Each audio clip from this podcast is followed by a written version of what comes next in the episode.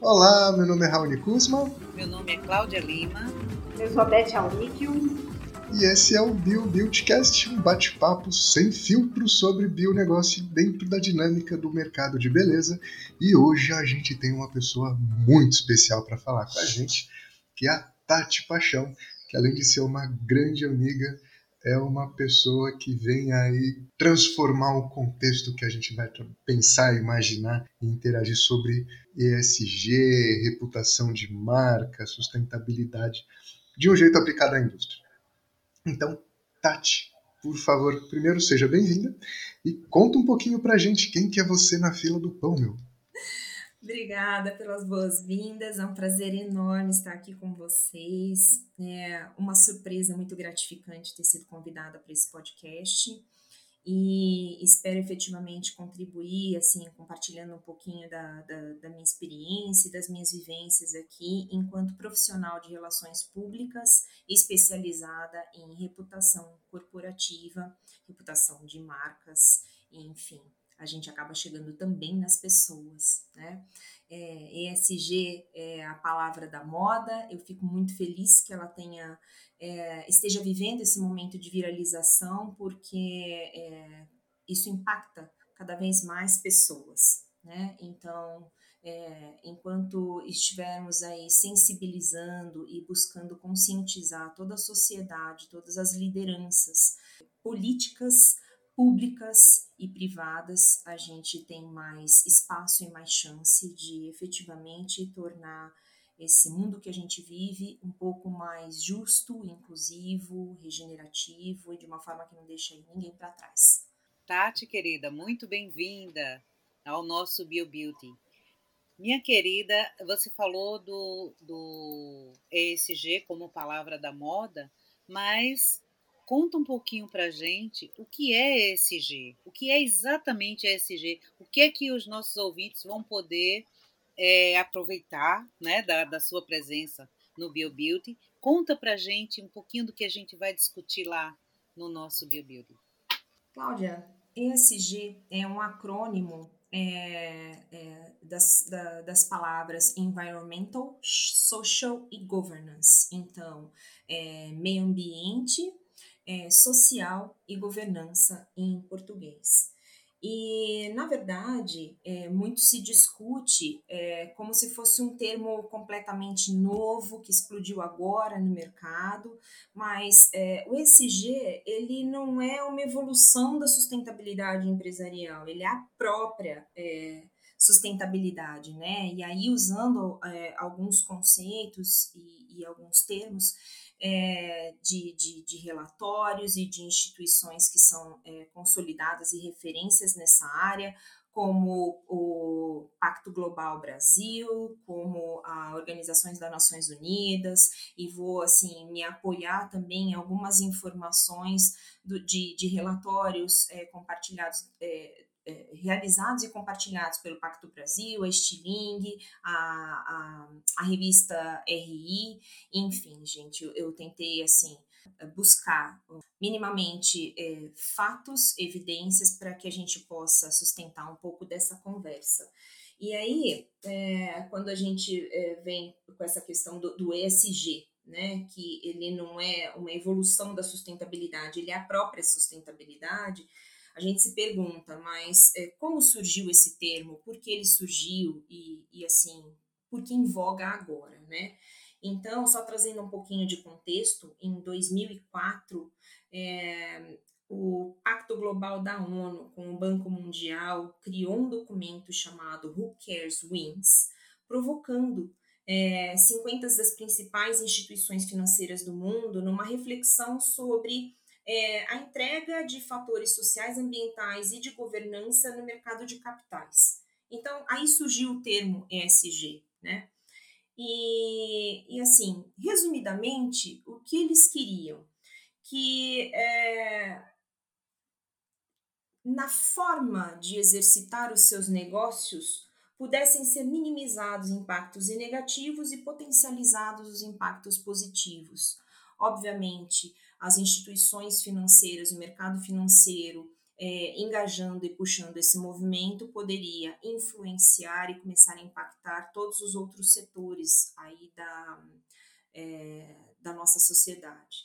Então, é isso. É um termo cunhado ali pelo mercado financeiro e que hoje é, está mais é, comum, né, se torna cada vez mais conhecido de toda a sociedade através das agendas impulsionadas pela imprensa, pela própria iniciativa privada, as instituições não governamentais e até a, a sociedade civil, né? E a gente vê essas novas gerações, os milênios e, e a geração Z já é, se posicionando de uma forma bastante clara e efetiva sobre é, todos os, os as temáticas por trás dessas três letrinhas. Tati, você me permite fazer um, uma pergunta? Como é está a receptividade das empresas em relação a esse tema? Você sente que isso está é, tá repercutindo da maneira como se esperava? Como as grandes, médias e pequenas empresas estão é, avaliando esse tema e buscando mais informações sobre o ESG? É, de 2019 para 2020, o tema ESG ele vem ganhando bastante relevância em debates é, públicos, e quando a gente fala público, é de espaços públicos, não necessariamente só políticos.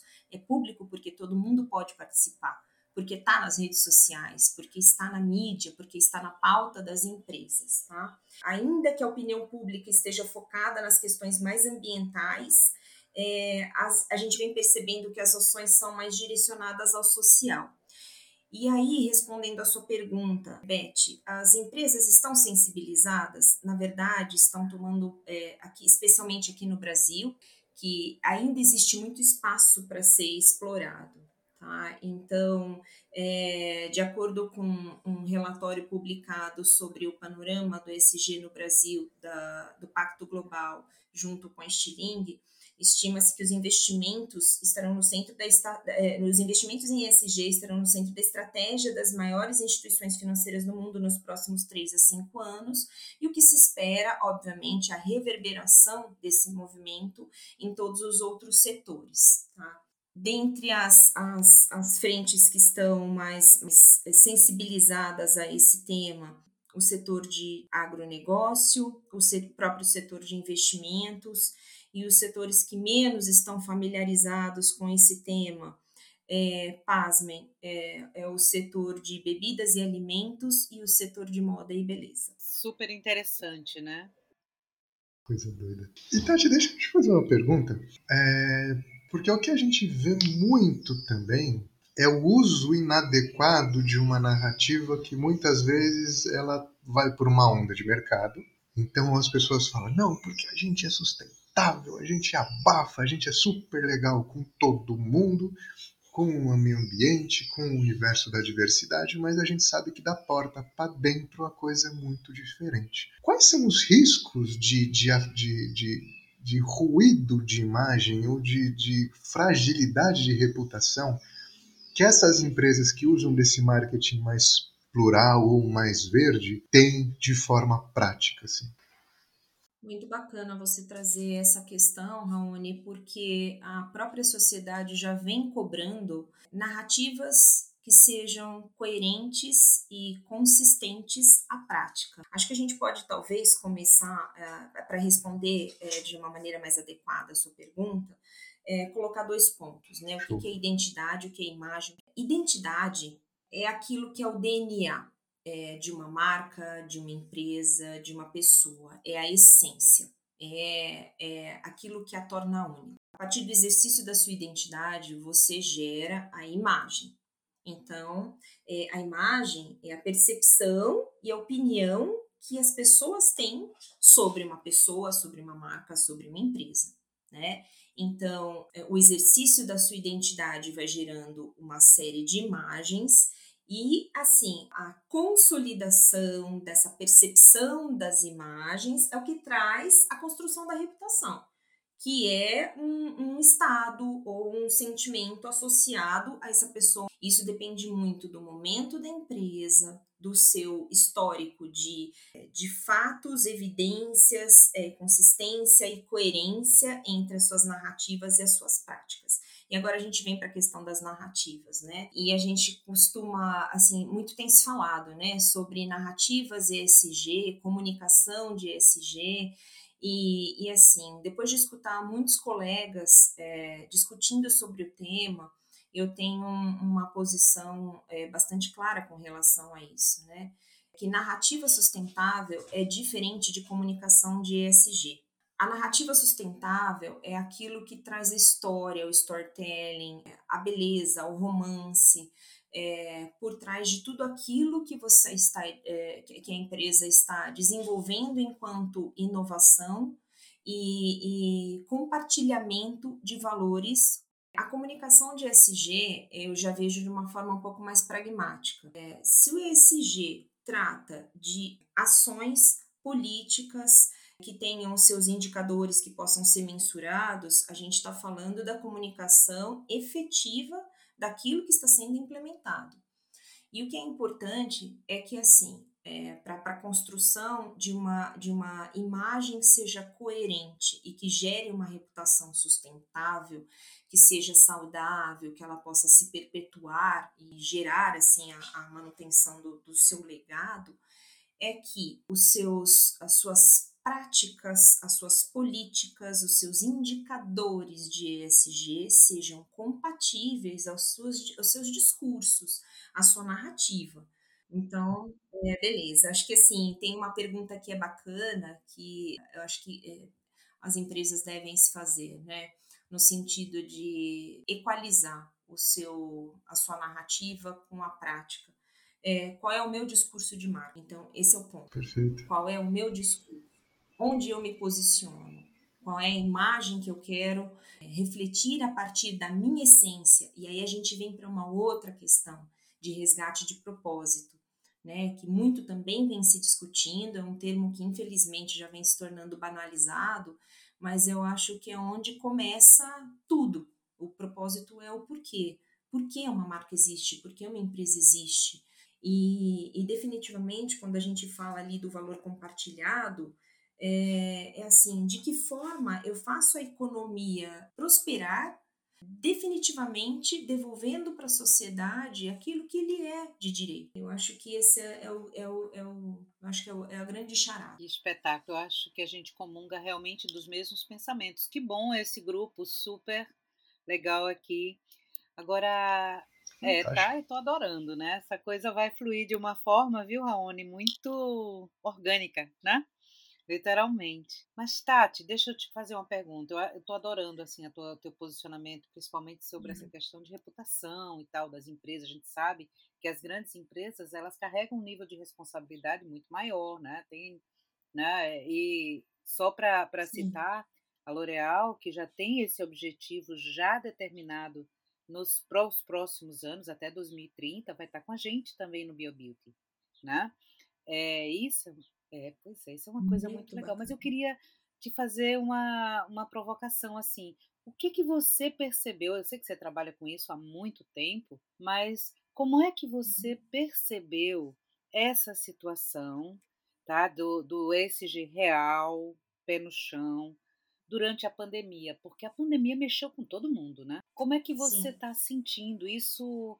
É, a gente espera que ela tenha trazido alguma coisa positiva. Não é possível que seja só negativa. E a gente sabe que não foi apenas, né? Foi um freio de arrumação na humanidade, né? Mas qual foi a contribuição positiva da é, pandemia em relação ao ESG? O que, é que você me diz? Eu acredito que a pandemia, em parte, impulsionou é, na verdade, essa, essa visibilidade do termo ESG, que é um termo que propõe um olhar mais humano, prático, alinhado com as demandas da sociedade e das novas gerações. E naquele momento, é, todos os setores né, é, se viram na condição de como eu faço para usar a minha condição de acesso, o meu conhecimento, a minha estrutura, o meu domínio de processos, a minha autoridade para suportar a humanidade.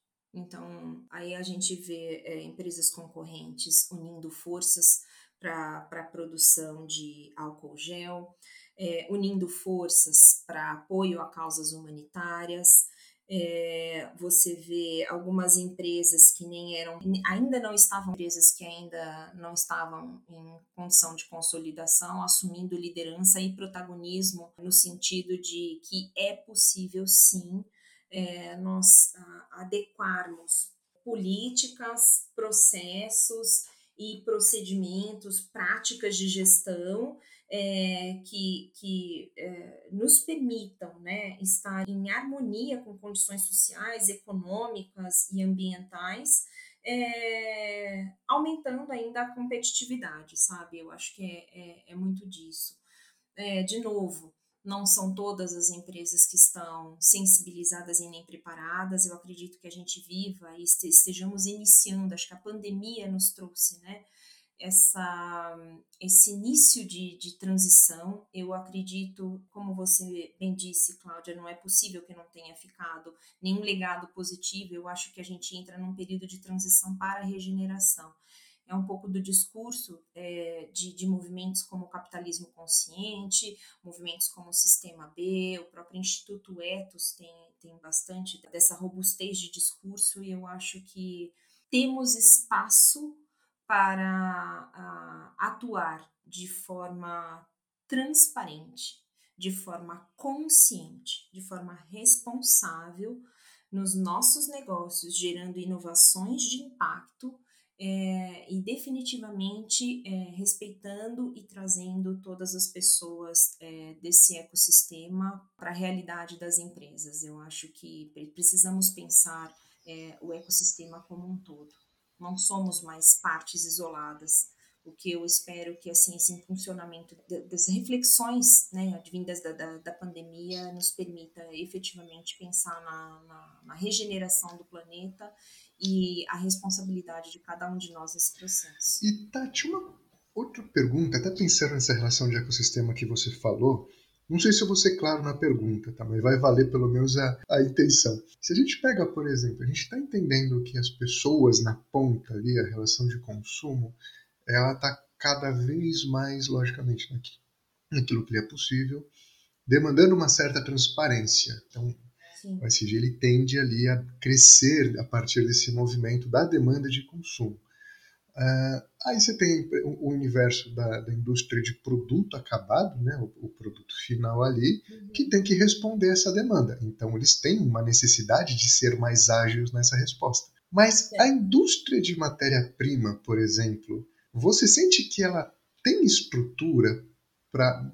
Não vou dizer da noite para o dia, porque nada se muda da noite para o dia mas para se adequar a esse universo SG, ela está aberta a isso ou ela ainda tem alguns, vamos dizer assim, algum tipo de pé atrás, porque a gente está falando de fato de mudanças muito estruturais, não é só mudança de portfólio. Como é que você enxerga na, na tua experiência assim a visão do, da indústria de fornecimento, da cadeia de valor dos setores, se eles estão preparando ou se preparando ou têm abertura para essa nova fase Sim, é bem interessante a sua pergunta, Raoni. Obviamente, eu não, não posso responder por todas, mas é, da minha experiência e do que eu venho é, conversando, sentindo, dos grupos que eu venho participando, né, grupos de, de, de, de trocas é, de saberes sobre esse tema, é que existe espaço e existem empresas é, genuinamente dispostas a dar o próximo passo para a transformação. Eu concordo com você que não é simplesmente você buscar pelo seu propósito, identificá-lo e, e, começar a trabalhar é, nele.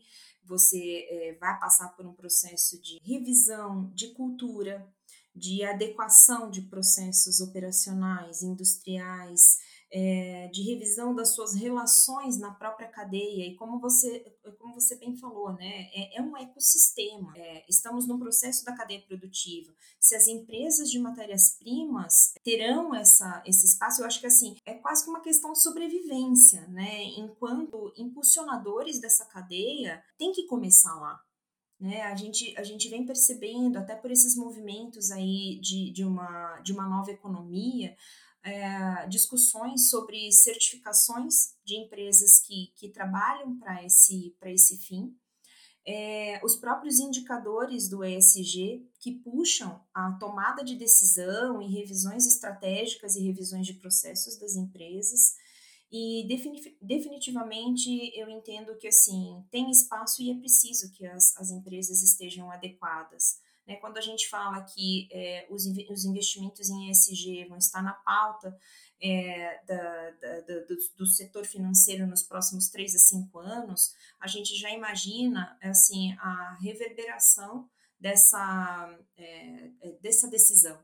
Então, é, vai chegar um momento em que não vão mais haver créditos para as empresas que não estejam em processo de adaptação ou já adaptadas.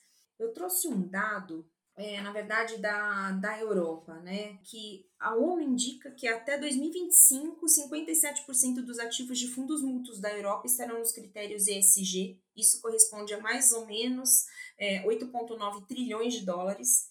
E 77% dos investidores institucionais não comprarão produtos ESG em dois anos.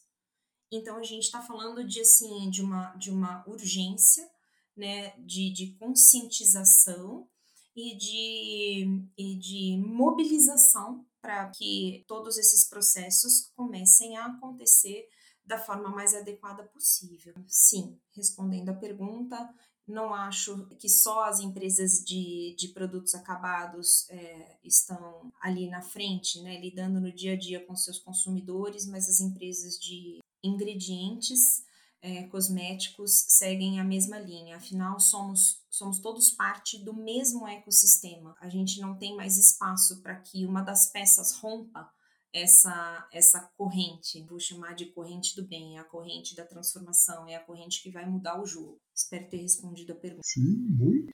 Eu tô adorando aqui o papo, nossa, aprendendo um monte. Eu falei para Tati um pouco antes que eu sou professora, então eu sou estudante pro resto da vida. Então isso é uma coisa maravilhosa. Tati, é, nosso, o nosso público do, do BioBeauty vai ter muita coisa para aprender né, durante o nosso evento. Nosso evento, Raoni, eu acho que já é um sucesso desde a sua concepção. Ai, com certeza. Não é porque está trazendo para as pessoas essas coisas, essas informações que são cruciais para os próximos passos do Brasil porque certamente quem não estiver é, focado nessa área de ESG, de bioeconomia, de respeito ao meio ambiente, de respeito à qualidade não é, dos produtos que a gente está efetivamente consumindo, ele está fora do mercado. Não é? Os exemplos que você trouxe, Tati, da Europa, isso nos mostram tá certo? E que nós replicamos realmente as coisas boas que vêm da Europa, felizmente, né? Também. É, isso mostra que o futuro é esse, né? Então, só ressaltando a minha felicidade, a minha, a minha alegria, né? E o meu orgulho de ter tanta gente no nosso país competente como você, Tati né, e que luta, é idealista, luta por uma causa, né, como Raoni vem vem levantando essa bandeira também há tanto tempo, a Beth também. Nós fazemos parte desse time que quer levar para o Brasil, quer mostrar que é possível, não é essa união de forças. Eu concordo, eu fico lisonjeada com seus comentários e, e, e eu confesso que essas são as minhas verdades né? Enquanto é, profissional de relações públicas, é, eu sempre tive a clareza do meu propósito, né? De trabalhar a comunicação para o bem público e assim advogar por essas causas faz com que eu me sinta na minha plenitude, na minha essência e definitivamente eu acredito que todos nós temos um papel é, muito maior a cumprir é, aqui nesse mundo, né? Então precisamos sim usar os nossos espaços privilegiados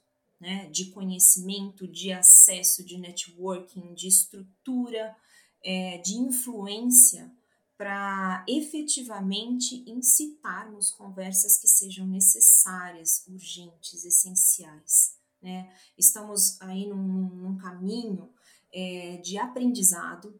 Eu acredito que não exista a receita do bolo, não, quero ser repetitiva, porque eu acho que assim é, a maioria dos discursos hoje são fundamentados nisso, né? Nós não temos uma bússola, nós não temos um mapa para o que vem de agora em diante. Então, quando se fala desses modelos de inovações colaborativas e de literalmente unirmos forças e nos apoiarmos cada um dentro da sua expertise para que a gente possa construir um futuro melhor, é, eu acho que, que faz muito sentido sabe? De novo, a gente está falando da, de formas de equilibrar lucro e propósito, e na verdade eles são indissociáveis. O ponto é que até então é, é, o lucro estava fazendo uso de recursos que não, não, não são renováveis. E, e assim, Ainda bem que ali atrás é, tomou-se a consciência de que assim é, estávamos num processo de é, degradação. Então, como é que a gente faz para manter a roda da economia girando, mas de uma forma mais consciente, responsável e incluindo as pessoas? Quando a gente fala de inclusão e uma provocação para o segmento né, de HPPC, é, e também derivada de uma conversa com a, com a, com a minha amiga Jordana, é, que a gente, muito, é, a gente vem percebendo, né? Lindos lançamentos inclusivos e nas narrativas sustentáveis e inclusivas, mas efetivamente todas as pessoas do ecossistema, da cadeia, têm condições de acessar esses produtos? Eu sou conselheira de uma ONG em São Paulo que trabalha para o alívio à pobreza por meio da educação. Nós sabemos a realidade do que acontece ali nas comunidades é, nas quais a gente atua. E muitas dessas pessoas, elas podem até ter acesso ao shampoo e ao sabonete, mas elas têm que escolher é, entre um ou outro para poder comprar um desodorante. Né? Então, é, de que tipo de inclusão a gente está falando quando fala de lançamentos de produtos para higiene ou de cosméticos? Por exemplo, quando a gente fala de linhas específicas, especialmente aí no, no segmento de, é, de maquiagens, né, para diversidade. De que diversidade a gente está falando? De que inclusão a gente está falando? Onde está a pluralidade? Né? Então, a gente, de novo, volta para a questão da, das narrativas sustentáveis, mas na prática, como isso acontece? A, a gente vê é, é, as empresas, é, só, só a, a, acho que eu vou aproveitar esse gancho, se vocês me permitem, para entrar em outros pontos que foram é, explorados também por esse é, panorama do SG no Brasil, que é, a opinião pública ela, ela trata bastante do pilar ambiental, quando na verdade as empresas estão fazendo os seus maiores investimentos na área social. E dentro do social, é, a priorização, eu vou, vou trazer aqui alguns, alguns, é, alguns indicadores. A priorização está em criação de mecanismos internos de compliance e governança, é, gestão de resíduos, criação de comitês de governança, apoio emergencial à Covid e apoio às comunidades do entorno. Todas essas ações é, iniciadas aí pelas empresas estão acima aí de 60% dos seus, dos seus investimentos. E aí a gente vem ali com políticas de equidade de gênero com 57%, equidade de raça 46% e LGBTQIA+, com 31%. Então, quando a gente olha o pilar do S do social, o que efetivamente está sendo trabalhado? É, tudo tem um começo, obviamente, cada empresa dentro dos seus dos seus processos, da sua história, da sua cultura, é do seu propósito, da sua missão, tem o seu ponto de partida, isso é louvável, mas eu acho que a gente, de novo, precisa tomar muito cuidado é, com as nossas narrativas e as nossas práticas. é, nada de errado em comemorações é, públicas, por exemplo, comemorações pelas bandeiras aí da, da comunidade LGBTQIAP+. Mas essas empresas que mudam os seus avatares nos períodos de comemoração como forma de, de se aliar ao movimento e se mostrar solidária ao movimento, elas efetivamente têm implementadas políticas para essas minorias e aí não é só uma questão de, é, de adaptação de infraestrutura, é, é, é adaptação da cultura, é, da comunicação inclusiva, de sistemas que possam fazer com que essa, essas minorias sejam efetivamente representadas dentro das empresas. Né? Então, é, é um pouco disso. Não sei se eu fui muito prolixa nessa, nessa explicação, adorei. mas eu acho que são discussões assim, é, é, urgentes, né? Você você vê a, as bandeirinhas sendo levantadas quando é, as empresas não estão ainda preparadas para esse tipo de discussão. Enfim, a gente tem essas tratativas, elas são muito mais profundas. É, segundo o, o, o reporte da, do pacto do pacto global, a gente vê que só 31% das empresas respondentes da pesquisa estão efetivamente considerando em suas políticas é, essas minorias. Eu acho que a gente tem, tem bastante espaço, eu acho que existe inúmeras possibilidades para que as empresas que de verdade queiram atuar é, para a transformação, para a inovação social, para o impacto positivo, para a devolução de valor é, para a sociedade, é, acho que existe espaço sim para elas exercerem um protagonismo que seja verdadeiro. O discurso tem que ser compatível com a prática, em todos os sentidos. A sociedade vai cobrar. Queria só colocar, Tati, é, no meio dessa discussão, tá? Essa questão inclusiva eu acho extremamente importante. Mas é, você vê que a, as pessoas com deficiência né? Elas são, é, não é nem que elas não sejam incluídas, mas elas são, é, a palavra é que elas são efetivamente pessoas invisíveis à sociedade. Elas estão começando Exatamente. a se tornar visíveis agora, né? Sim. Então é, Sim. é uma é uma bandeira que eu acho que é ainda mais forte, sabe? Por quê? Porque a, a diversidade é, de opção sexual é uma coisa que, que as pessoas estão indo para frente, estão indo para cima. Olha, eu estou aqui, eu faço parte da sociedade. É, me chamaram a atenção de uma coisa recentemente, né, uma professora da Universidade do Vale do São Francisco, que dá aula exatamente sobre isso, falando né, sobre é, como com, o quanto essas pessoas são invisíveis. Veja, se você uhum. tem é, preconceito com pessoas de cor, tá? Você é uma pessoa racista. Se você uhum. tem preconceito com pessoas é, que, que têm é, essa diversidade sexual, você é homofóbico. Mas qual uhum. é o uhum. preconceito que você tem com pessoas com deficiência? Uhum. Não existe né? Uhum. Isso não é nem comentado.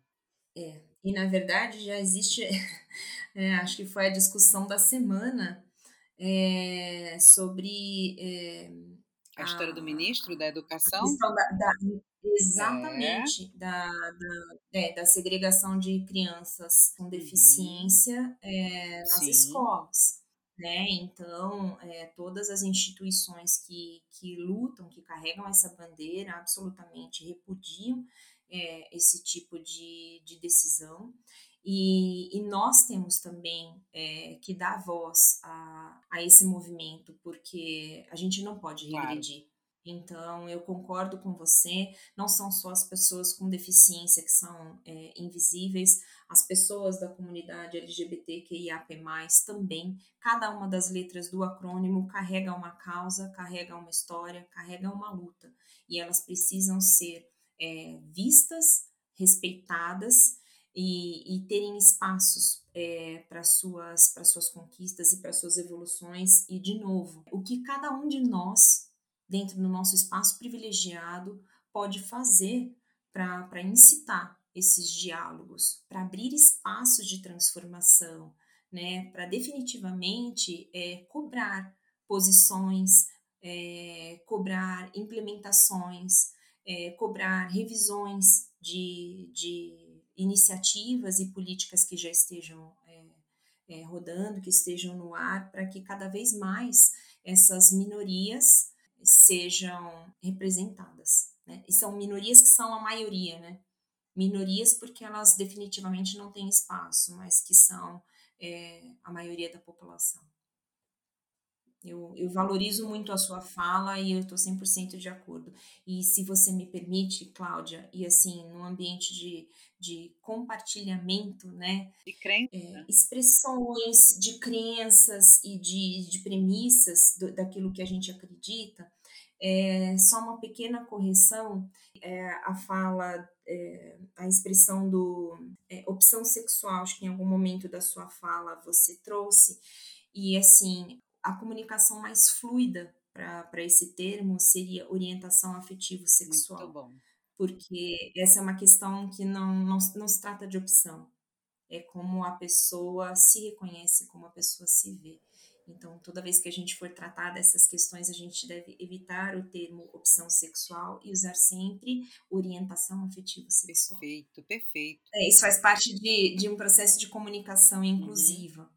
Né? Então, é, é, eu acho que é super importante que a gente esteja sensível, que a gente tenha a humildade de reconhecer que temos muito a aprender.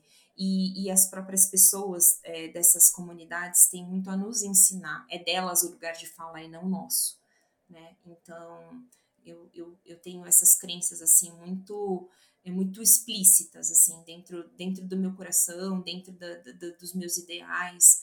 É, não podemos falar pelo outro, mas nós podemos abrir espaços para que o outro suba ao palco e tenha o seu espaço de fala, as suas defesas, as suas lutas, enfim, e a gente vai junto como aliados. Muito bom, Raoni, você devia colocar aqui uma salva de palmas, viu, no meio do podcast. é, muito bem. Obrigada.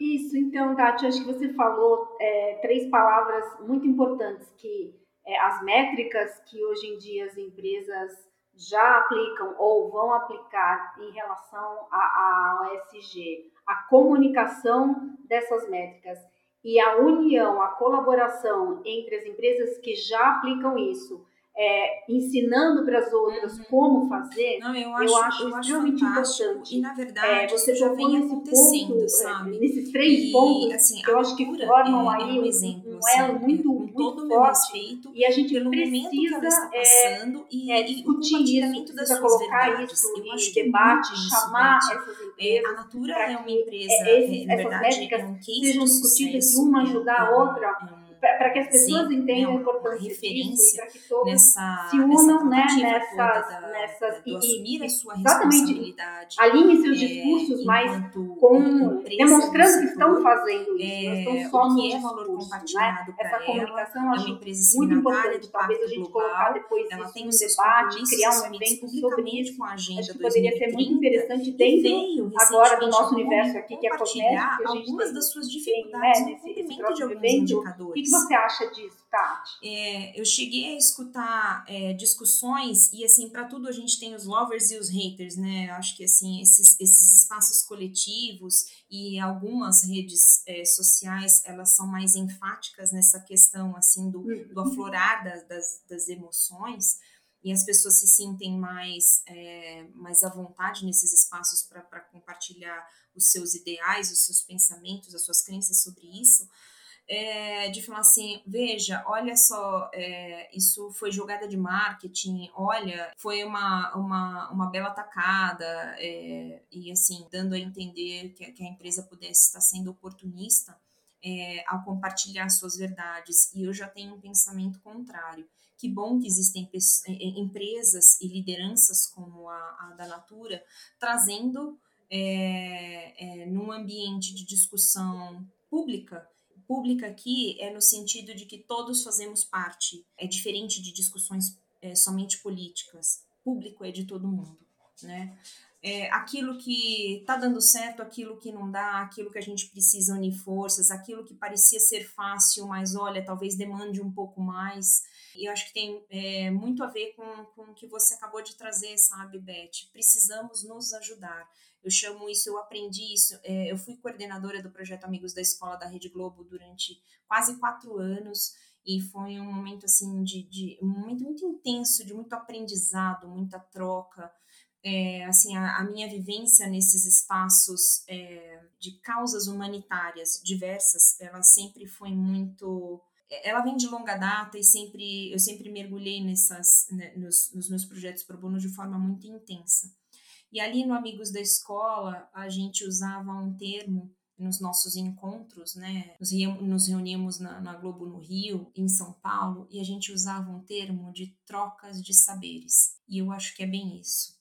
É, o que eu tenho na minha bagagem que eu posso compartilhar com você, que lhe sirva em algum momento, e o contrário também. Óbvio, dentro dos nossos juízos de valores enquanto pessoas físicas e pessoas jurídicas, o que cabe naquele momento, é, no meu período de maturidade, no período de maturidade da minha marca, da minha empresa, que possa ser absorvido, adaptado, é, compartilhado. Quais são as minhas ricas experiências que eu também poderia compartilhar com os demais?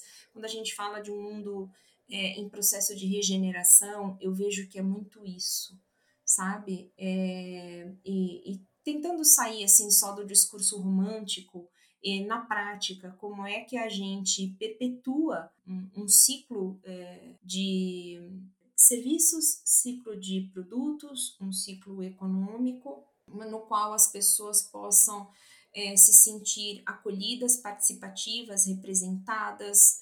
É, eu acho que é, é muito isso. Talvez esteja sendo até um pouco redundante aqui na minha fala, mas eu acho que a gente precisa definitivamente é, tomar consciência e assumir as nossas responsabilidades. É, na verdade, na transparência, não é assumir a, a, a, assumir a responsabilidade com uma narrativa que não me cabe. Eu tenho que assumir a realidade numa narrativa que me pertence naquele momento, que foi o que a Natura fez quando ela compartilhou alguns dos seus indicadores é, que beleza, esses aqui estão positivos, esses outros nem tanto, mas olha que bacana, eu estou trazendo que, assim, podemos fazer isso juntos. Ou que de repente não deixe para a última hora, porque é, isso pode dar um problema ali na frente. É, eu acho que é isso. Estou super de acordo com a, sua, com a sua proposta, com a sua provocação, e acho que a gente pode sim provocar essas reflexões e, e trazer mais pessoas para esse movimento aí do bem, sabe, Beth? Acho que a indústria de HPPC tem muito a contribuir. Infelizmente, de acordo com esse relatório aí do Pacto Global e da Stiling, é, do panorama do ESG no Brasil, eu fiquei eu, bastante impressionada de ver que a indústria da moda e da beleza é, está ranqueada entre as que menos é, tem, é, sensível ou está é, ambientada ao tema. E, e, a gente sabe do nosso poder de influência comportamental, né? não só aqui, mas no mundo todo. Somos indústria ágil, então a gente tem muito por fazer.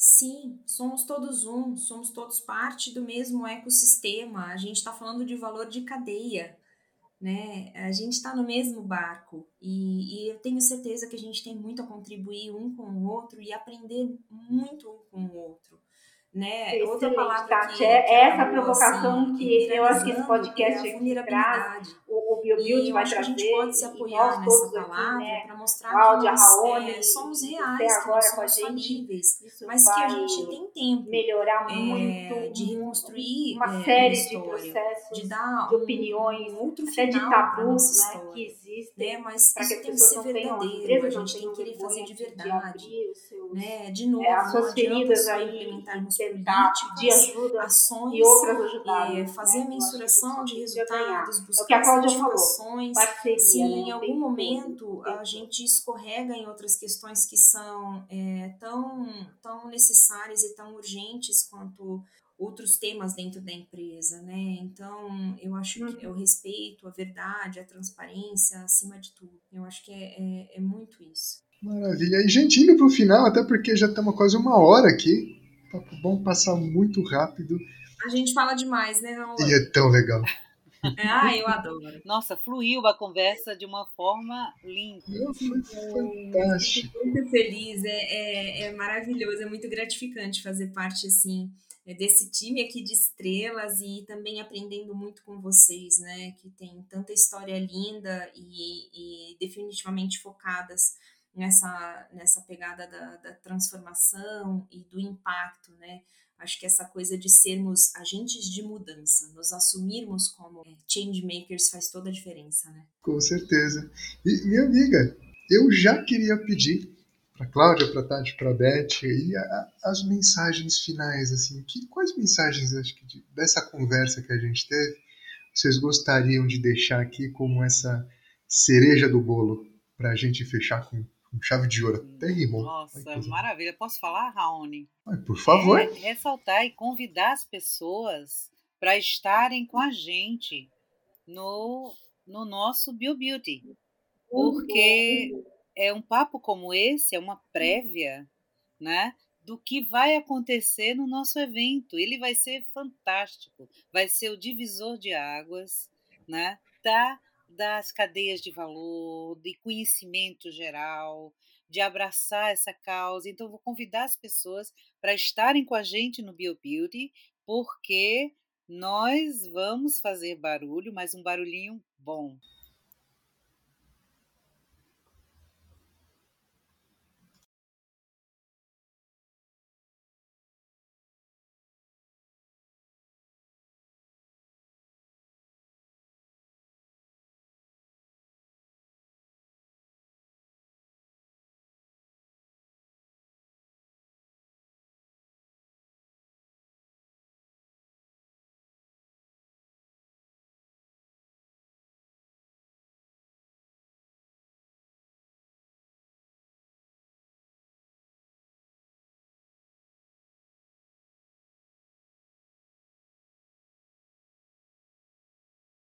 Eu que agradeço a, a oportunidade, é, me senti muito em casa, obrigada por, por, é, pelo acolhimento e por me, me permitir compartilhar um pouco das minhas crenças. Eu, eu acho que a Tati, ela e, assim, das resumiu, não, ela, ela dissertou é, tão bem minhas verdades. Tema, a mensagem que eu que deixo aqui, pra, fica então pra a nossa gente, gratidão por tudo é que, ela trouxe, sim, é as possível. empresas, as pessoas, com certeza, é, mas para que a gente possa dar o vão criar passo, vários balãozinhos ali de é perguntas e eu acho que a gente tem que provocar essa discussão. Verdade. Esse é o Mesmo meu, que essa verdade a minha provocação no seja o caminho ideal, mas sermos é genuínos com nós mesmos, como a Tati né, falou. enquanto Ou a gente muda o final para que ele esteja bem lá longe, eu acho senão que é o, é o que traz o tom é, para uma gostaria, né? Então, construção queria de imagem que seja Tati, é, coerente, consistente e que isso possa se reverberar numa reputação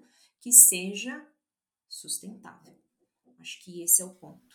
Qual é o legado que nós deixamos é, enquanto marcas, enquanto pessoas, enquanto empresas, que sim é, é, existem impulsionando a economia, mas que são capazes de atuar para o um mundo processo de regeneração. Perfeito.